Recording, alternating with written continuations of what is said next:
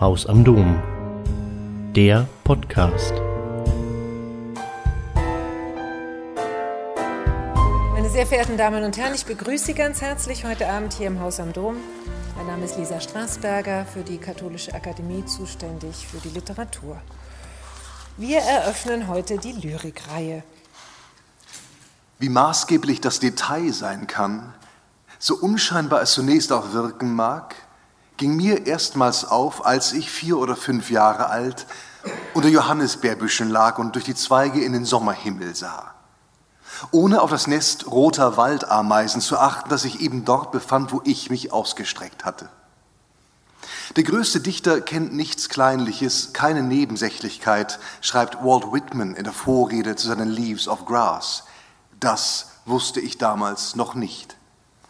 Aber dass der Blick ins Große die Aufmerksamkeit für das Winzige einschließen sollte, was für die Naturwissenschaften wie für die Lyrik gleichermaßen gelten dürfte, wurde mir an jenem Augusttag in den 70er Jahren schmerzhaft bewusst.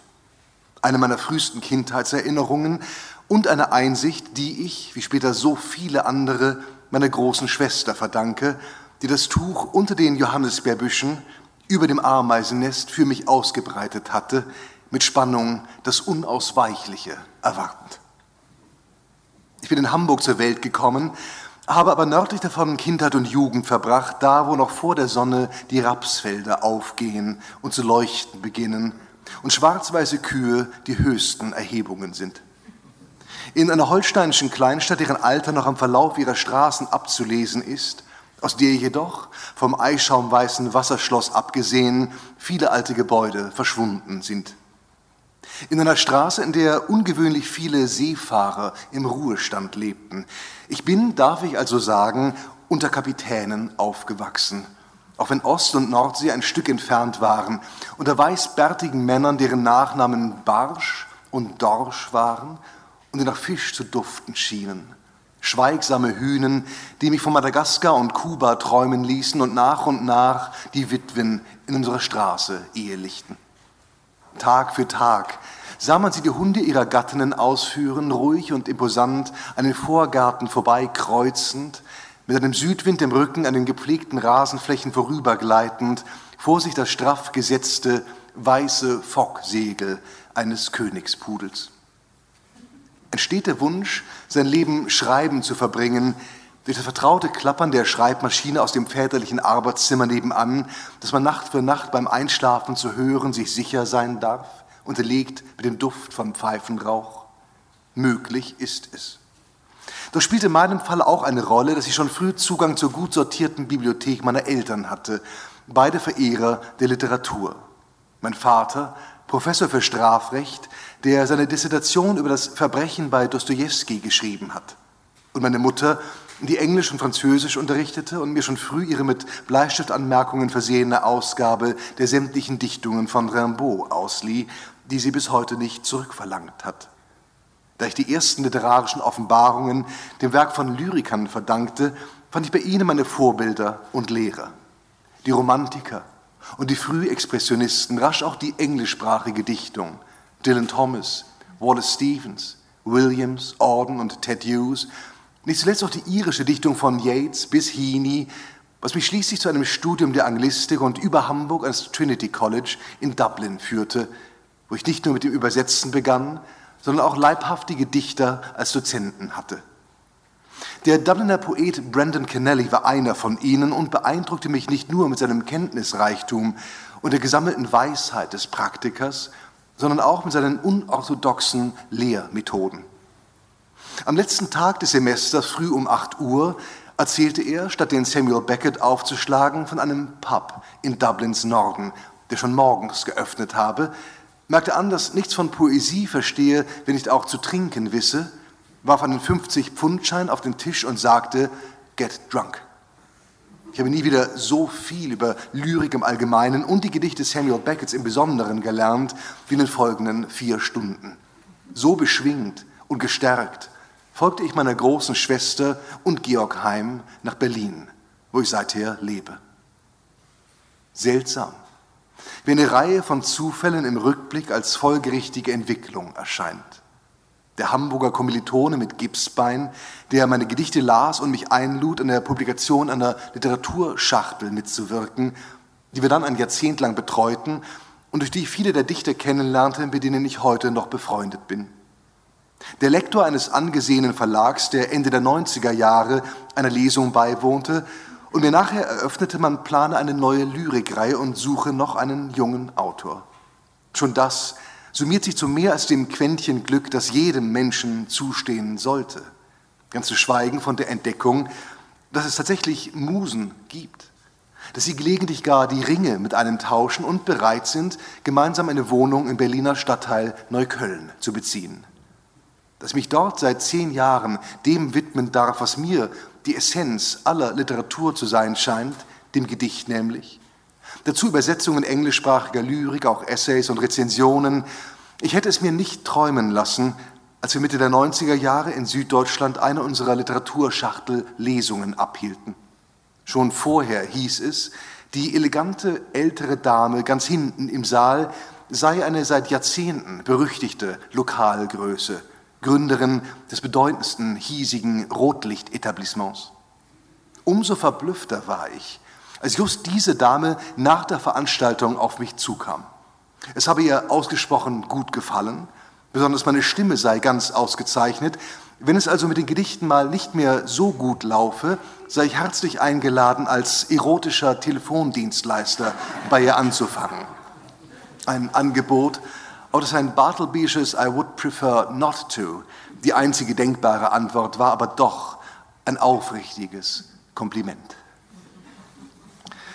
Vielen Dank für die schöne Einladung. Sie, Sie merken schon, ich mische Lyrik und Prosa, das stand ja auch, glaube ich, so in der Ankündigung. Und äh, das war eine dieser, Vor dieser Selbstvorstellungen, die man manchmal äh, zu halten äh, gebeten wird, innerhalb von fünf Minuten äh, zu sagen, wer man ist und warum man ist, wie man ist. Ähm, jetzt aber ein paar Gedichte. Ich fange an mit einem Gedicht über äh, in, mit, mit Würde gealterte Motorradfahrer. Mit dem Titel Alter Biker. steigt schnaufend von seiner Maschine, knarzend in seinem Leder, langhaarig, steif wie eine Mumie aus der Bronzezeit.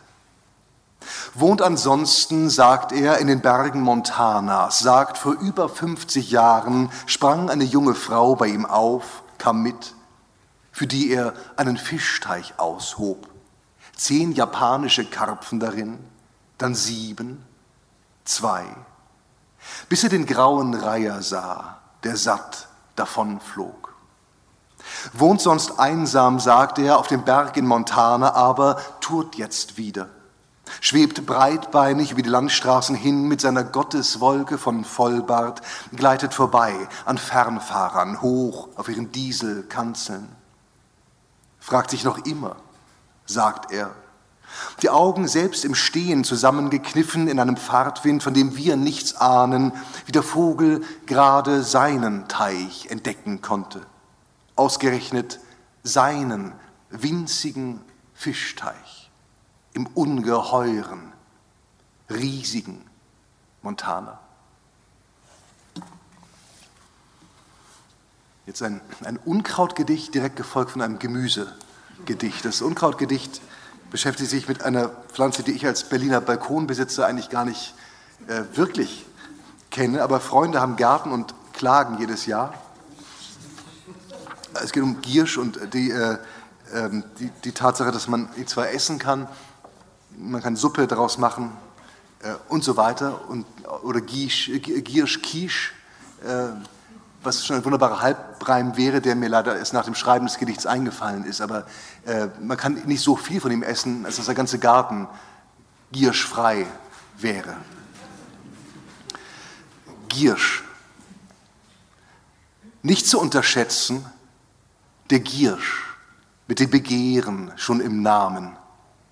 Darum die Blüten, die so schwebend weiß sind, keusch wie ein Tyrannentraum kehrt stets zurück wie eine alte Schuld, schickt seine Kassiber durchs Dunkel, unterm Rasen, unterm Feld, bis irgendwo erneut ein weißes Widerstandsnest emporschießt. Hinter der Garage beim knirschenden Kies der Kirsche, Giersch, als Schäumen, als Gischt, der ohne ein Geräusch geschieht, bis hoch zum Giebel kriecht, bis Giersch schier überall sprießt, im ganzen Garten Giersch sie über Giersch schiebt, ihn verschlingt mit nichts als Giersch.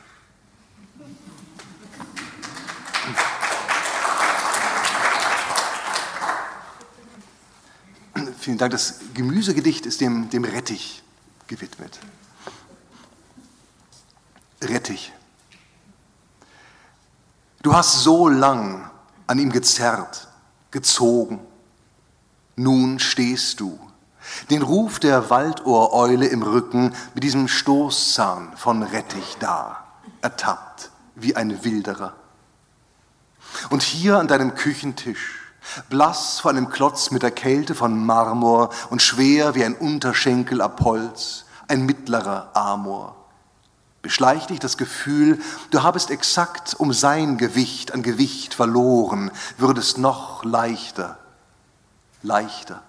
Draußen knackt der Wald, rückt auf mit Augen und mit Ohren. Geschrumpft zu wenig mehr als einem Nugget, eine Feder im Windzug, nichts als ein Flaum vor diesem stummen Albino-Gott, sieht man dich kaum. Sein Name der wie ein Seufzer entwich. Ein Stoßgebet hätte ich, hätte ich.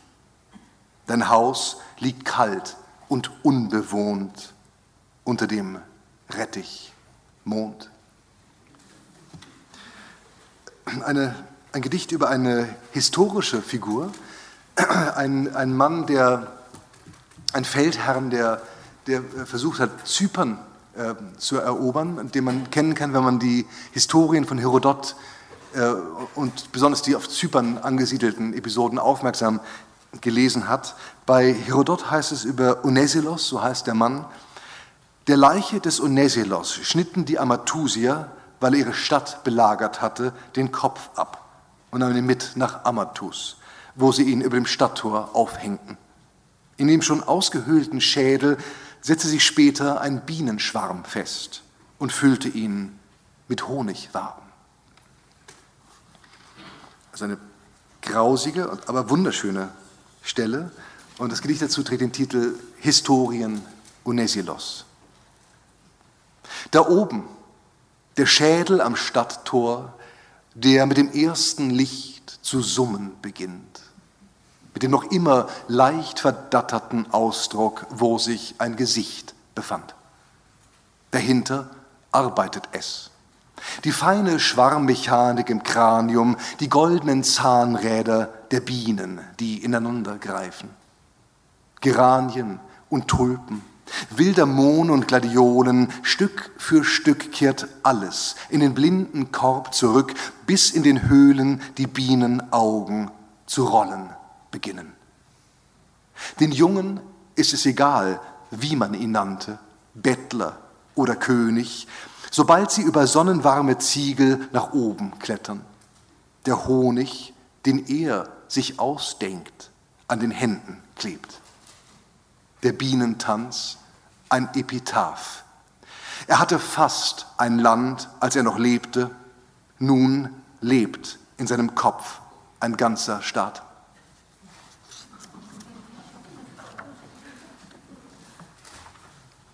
Und vielleicht gleich noch eine historische Figur hinterher, die uns zeitlich viel näher ist. Ähm, das ist ein Gedicht ähm, über und für den amerikanischen Stuntman Evil Knievel, der vor 12, 13 Jahren gestorben ist, nachdem er immer auf seinem Motorrad über alles Mögliche hinweggesprungen ist, über brennende Holz, Holzstapel, über, äh, sehr gern über englische Doppeldeckerbusse, äh, aber auch fast über den Grand Canyon. Der Versuch wurde aufgegeben, ist aber über andere Schluchten gesprungen auf sein Motorrad ähm, und in einem friedlichen Bett starb, nach, nach, äh, nachdem er jeden Knochen mindestens zweimal gebrochen hatte in seinem Leben. Äh, vorangestellt ist ein Zitat von Evil Knievel, der zu sagen pflegte, God, take care of me. Here I come. Elegie für Knievel. Die Landschaft zog Schlieren, sobald sie ihn sah. Ein Draufgänger, ein Teufelskerl mit einem Hemd voller Sterne und stets verfolgt von dem Hornissenschwarm des Motorenlärms. Die Knochen brachen, die Knochen wuchsen zusammen und er sprang. Wie viele Hindernisse zwischen Rampe und jenem fernen Punkt. Wie viele ausrangierte Doppeldecker. Was war ihm der Zweifel, der sich eingräbt im Innern, bis ein ganzer Canyon klafft, mit riesenem Sand an den Rändern, den Schreien großer Vögel. Nachmittage, an denen sich die Geschichte für einen Augenblick niederließ, um nach Popcorn und Abgas zu duften. Wie hier in Yakima, Washington, mit diesem zerbeulten Mond überm Stadion und Tausenden, denen der Atem stockt. 15, 20 Busse und das Rad steht in der Luft. Quitten. Wenn sie der Oktober ins Astwerk hängte, ausgebeulte Lampions, war es Zeit. Wir pflückten Quitten, wuchteten körbeweise gelb in die Küche und das Wasser. Apfel und Birne reiften ihrem Namen zu, einer schlichten Süße, anders als die Quitte an ihrem Baum im hintersten Winkel meines Alphabets, im Latein des Gartens, hart und fremd in ihrem Arom.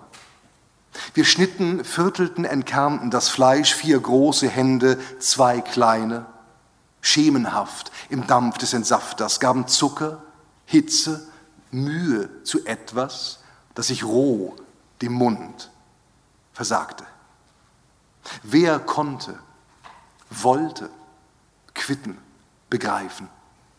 Ihr Gelee in bauchigen Gläsern für die dunklen Tage in Regalen aufgereiht, in einem Keller von Tagen, wo sie leuchteten, leuchten.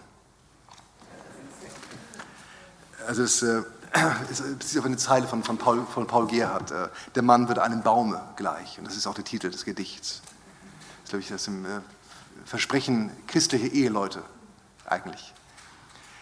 Der Mann wird einem Baume gleich. Bevor er ausschlägt, hat er schon das Rauschen von Laub im Ohr. Das überraschende Knarren, wenn er redet. Wenn er schreitet, dieses Knacken der Gelenke. Jeder Schritt sehnt sich nach Erde.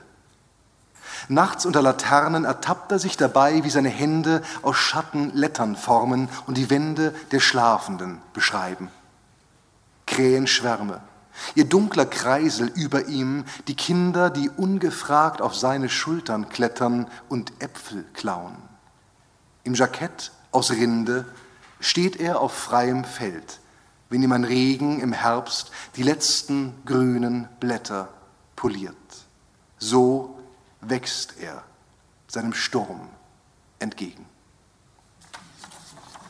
Das letzte Gedicht, es sei denn, Sie wollen noch, noch weitere äh, Texte hören, ist ein ganz kurzes Gedicht, spielt wieder mit einer Form, die aus Japan kommt, in diesem Fall mit dem Haiku, die berühmteste japanische Form, die, die in Japan viele Regeln hat, ähm, von denen man im Westen meistens nur die eine formale Grundregel beachtet, dass es nämlich drei Zeilen sein müssen und dass das Gedicht 17 Silben haben muss, die dann mit fünf, sieben, fünf äh, Silben auf die drei Zeilen verteilt werden müssen.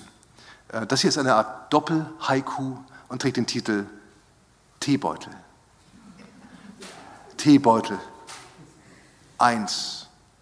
Nur in Sack Leinen gehüllt, kleiner Eremit in seiner Höhle. Zwei, nichts als ein Faden führt nach oben. Wir geben ihm fünf Minuten. Vielen Dank.